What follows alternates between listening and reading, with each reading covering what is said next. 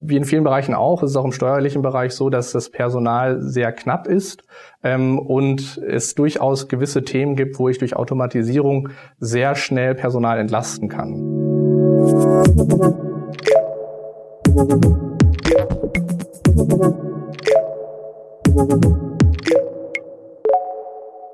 Herzlich willkommen zum Ebener Stolz Mittelstandstalk. Wir sprechen heute über das Thema Digitalisierung der Steuerfunktion. Da gibt es ja bekannterweise noch viel Luft nach oben, egal ob bei der Finanzverwaltung oder bei den Unternehmen selber, gilt natürlich auch für den Mittelstand. Oftmals gibt es ja schon Digitalisierungsprojekte in Unternehmen, sogar für die Finanzabteilung, aber die Steuerabteilung ist da irgendwie oft außen vor. Woran liegt das? Was kann man dagegen tun und wie geht man davor, gerade als Mittelständler? Darüber spreche ich jetzt mit zwei Experten, das ist Markus Heinlein, er ist Steuerberater und Wirtschaftsprüfer bei Ebner Stolz in Stuttgart und Daniel Spieker, er ist Head of Tax Technology und Director bei Ebner Stolz in Köln. Ja, herzlich willkommen. Ich freue mich sehr, dass Sie heute beide mit dabei sind. Vielen Dank, dass wir da sein dürfen. Ja, wir freuen uns auch. Ja, Herr Heinlein, die erste Frage an Sie.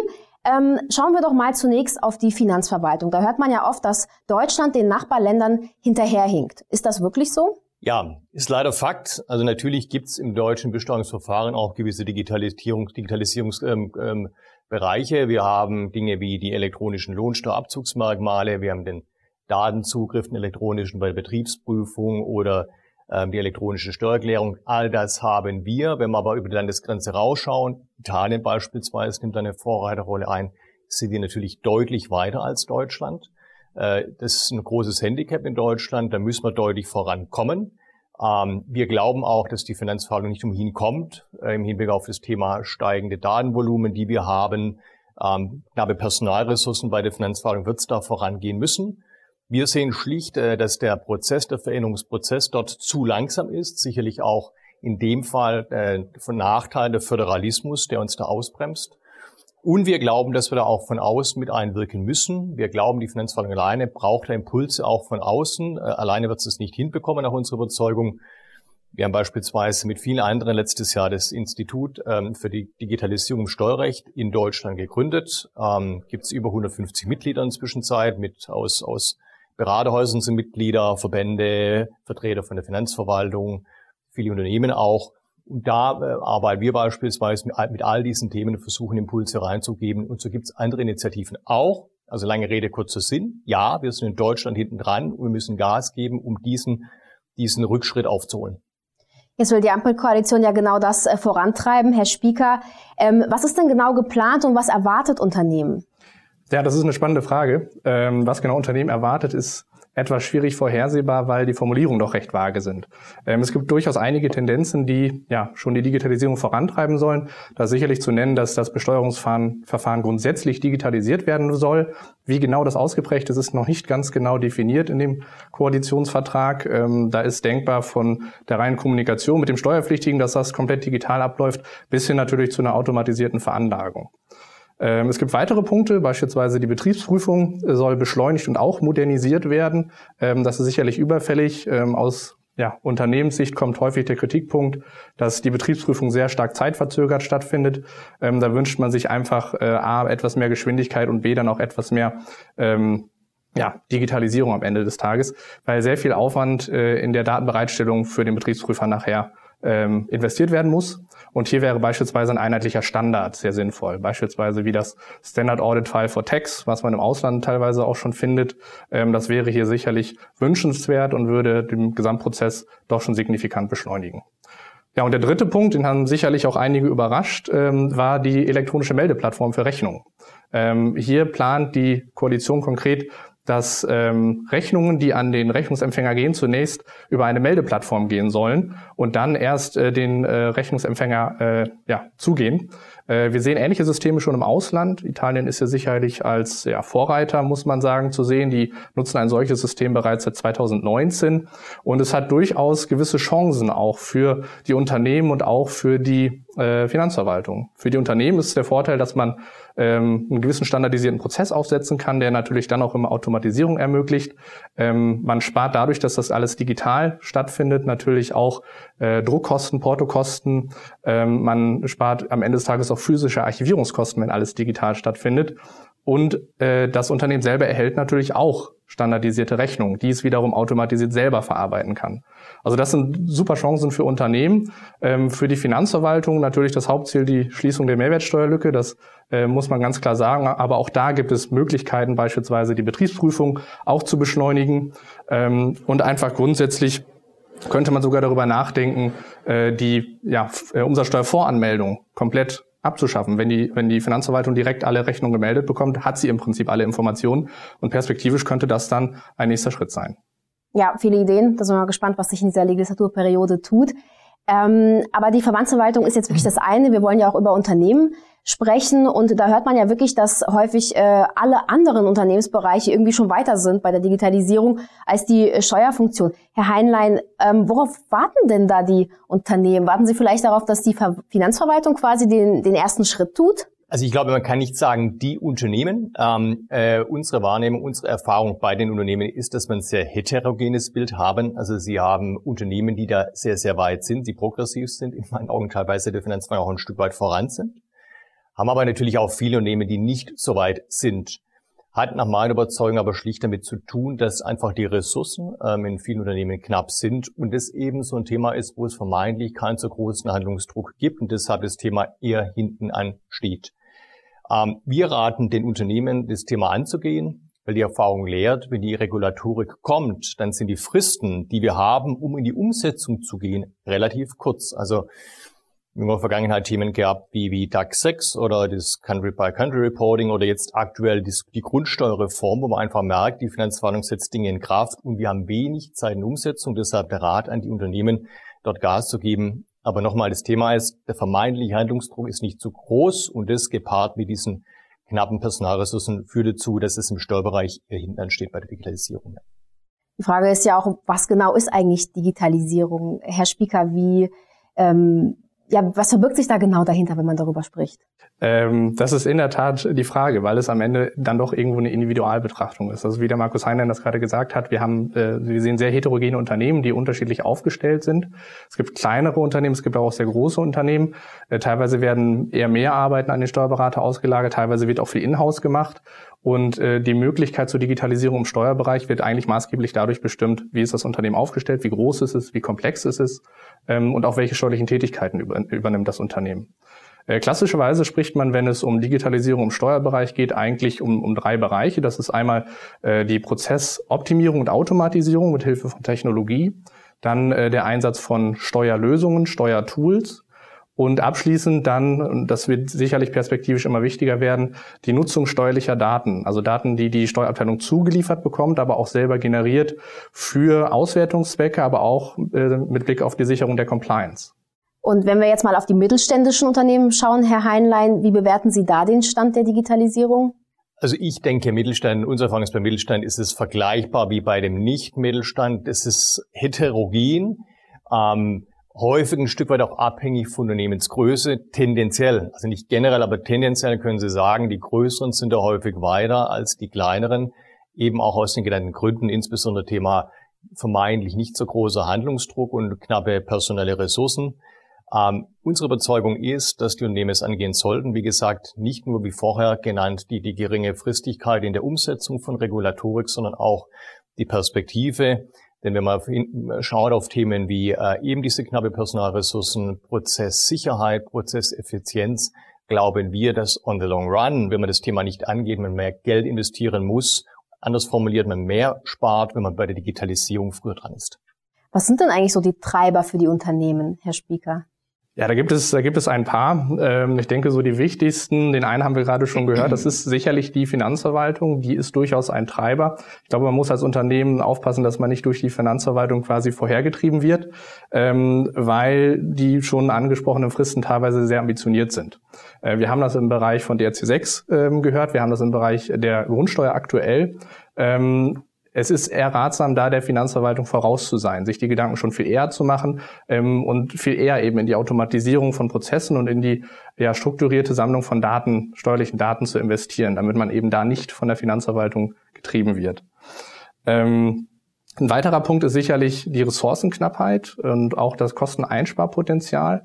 Äh, wie in vielen Bereichen auch, ist es auch im steuerlichen Bereich so, dass das Personal sehr knapp ist ähm, und es durchaus gewisse Themen gibt, wo ich durch Automatisierung sehr schnell Personal entlasten kann. Ähm, wir haben beispielsweise, Fälle, wo ein Unternehmen äh, relativ regelmäßig ähm, über 300, 350 Steueranmeldungen durchführt, die am Ende des Tages ein sehr einfaches Übertragen von Daten aus einem Excel-Dokument in eine in einer, in einer in ein Steueranmeldungsformular ähm, äh, betrifft. Und das ist natürlich ein Prozess, da der ist super automatisierbar und da ist auch niemand traurig drum, wenn er den nicht mehr machen muss.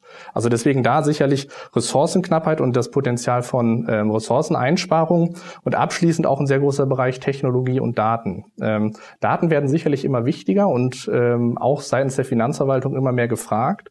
Wir haben momentan noch die Situation, dass eher Bestandsdaten seitens der Finanzverwaltung abgefragt werden. Der Trend wird aber sicherlich nach und nach dazu gehen und auch das sehen wir schon im Ausland, dass Bewegungsdaten abgefragt werden.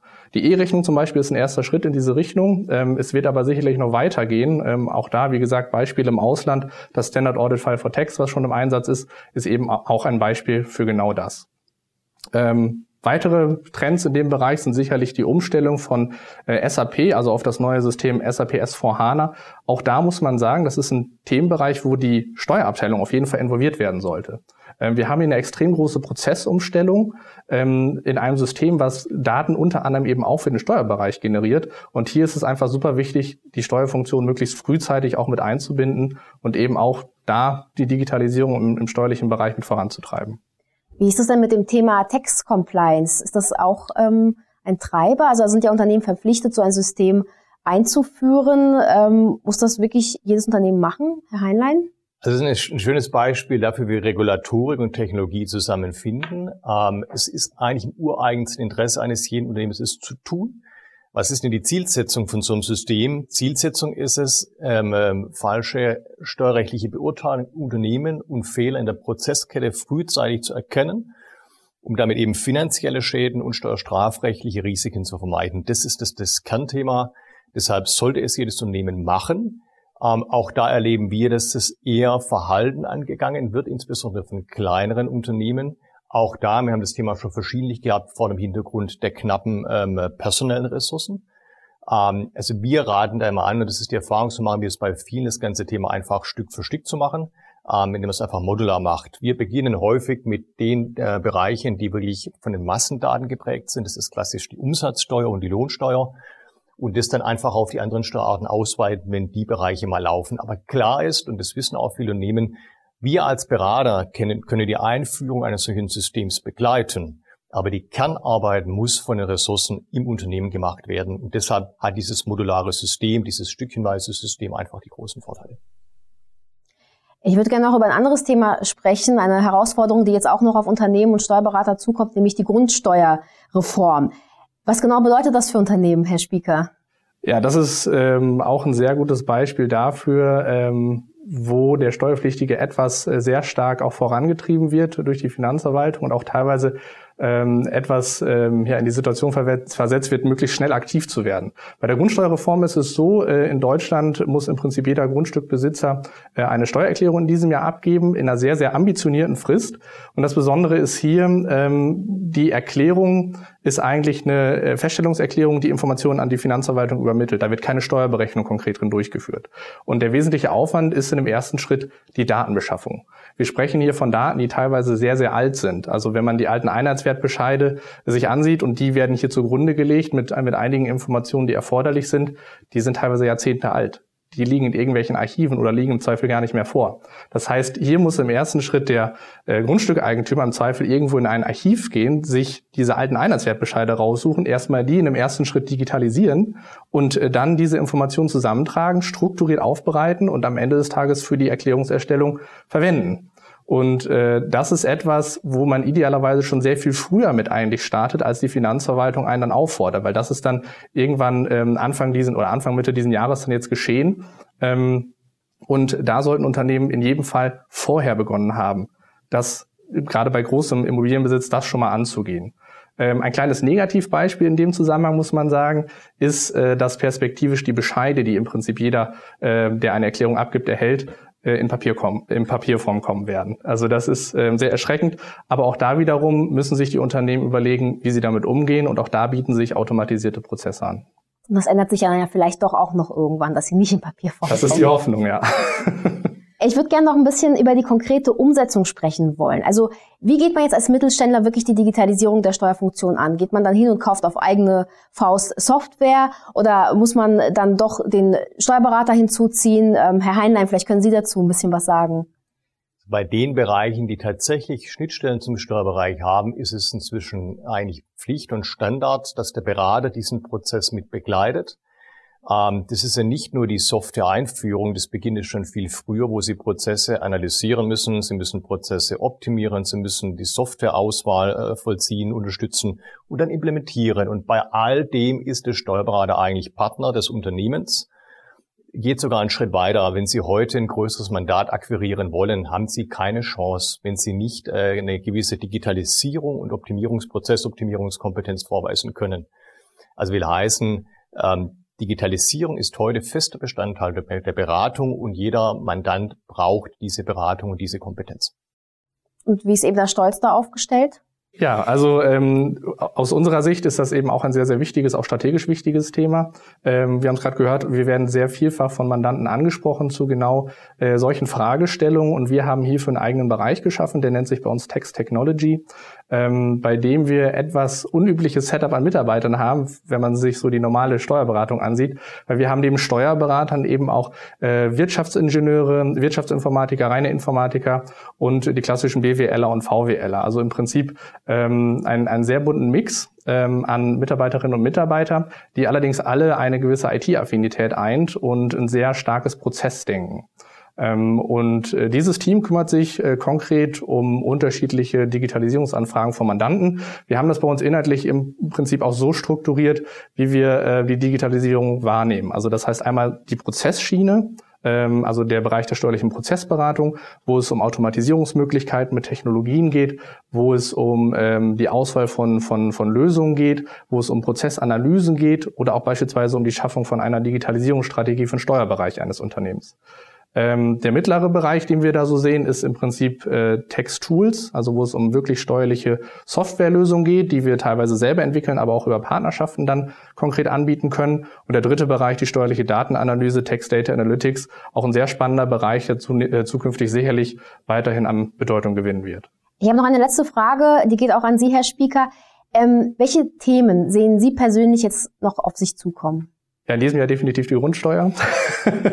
ähm, ja, und sonst ist es, ist es sicherlich sehr spannend, wenn die konkreten Punkte aus dem Koalitionsvertrag umgesetzt oder angegangen werden. Ähm, erstmal muss ja definiert werden, wie genau die Umsetzung erfolgen soll. Ähm, das wird sicherlich spannend zu sehen aus, aus unserer Beraterschaftssicht, aber auch dann für die Unternehmen, was das eigentlich für die konkret bedeutet. Ähm, da muss man natürlich auch sagen, wir, haben, wir leben in einer sehr schnellen Welt, was Digitalisierung angeht. Es kommen relativ schnell neue Technologien dazu, neue Methodiken dazu. Ähm, wir hören sehr viel von Machine Learning, von KI. Ähm, das sind äh, ja, Technologien, äh, wo man sagt, die werden die Zukunft maßgeblich auch sicherlich im steuerlichen Bereich beeinflussen. Und äh, da sind wir sehr gespannt drauf, was da geschieht. Wir sind da selber auch äh, mit eigenem äh, Personal im Prinzip bei den Themen dran und äh, ja, da freue ich mich sehr drauf. Das wird sehr spannend in der Zukunft. Ja, da tut sich einiges. Man, äh, man merkt es. Äh, vielen Dank Ihnen beiden, dass Sie hier waren, dass Sie uns ein paar Einblicke gegeben haben. Und das äh, war's für heute mit dem Ebner Stolz Mittelstandstalk. Wir freuen uns, wenn Sie beim nächsten Mal wieder einschalten, wenn es um ein Thema geht, was den Mittelstand bewegt. Und bis dahin, machen Sie es gut.